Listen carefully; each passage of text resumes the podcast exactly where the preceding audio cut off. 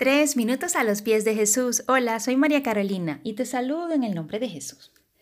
Tú y yo estamos llamados a orar y ayunar. Esto es un mandato, el Señor lo establece la palabra.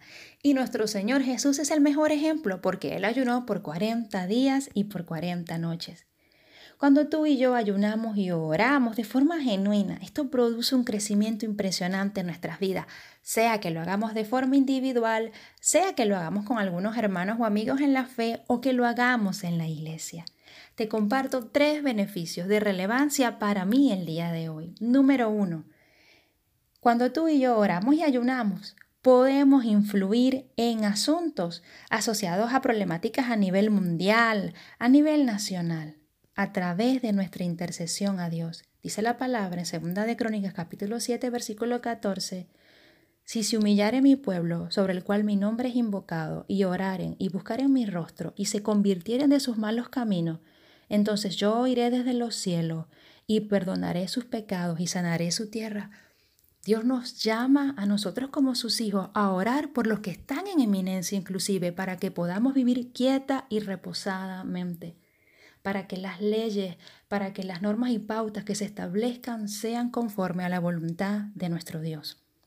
Número dos, tú y yo contribuimos a edificar al pueblo de Dios, porque nuestra oración como iglesia mantiene conectada la cabeza que es Jesucristo. Entonces vamos a poder entender lo que el Señor quiere para estos tiempos. También orar por los que están perdidos y por nuestros hermanos que tienen necesidad.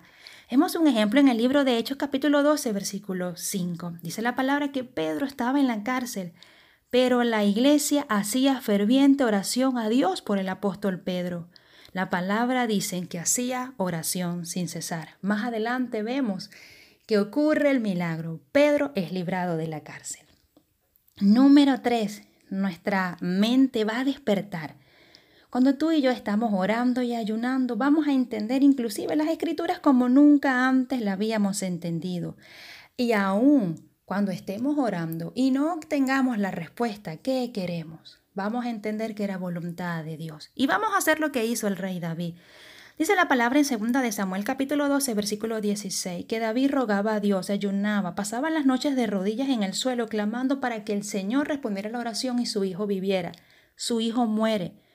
Y la palabra dice que David se levantó del suelo, se bañó, se perfumó, se cambió de ropa y que luego se fue a adorar a nuestro Dios. David no se quedó en la posición de queja o de inconformidad. David siguió adorando y alabando al Señor. Yo te invito a orar y ayunar y que podamos también unirnos como iglesia. Dios escucha la oración de su pueblo. ¿Qué piensas tú de esto? Déjanos tu comentario en iglesialatina.com y que tengas un día muy bendecido.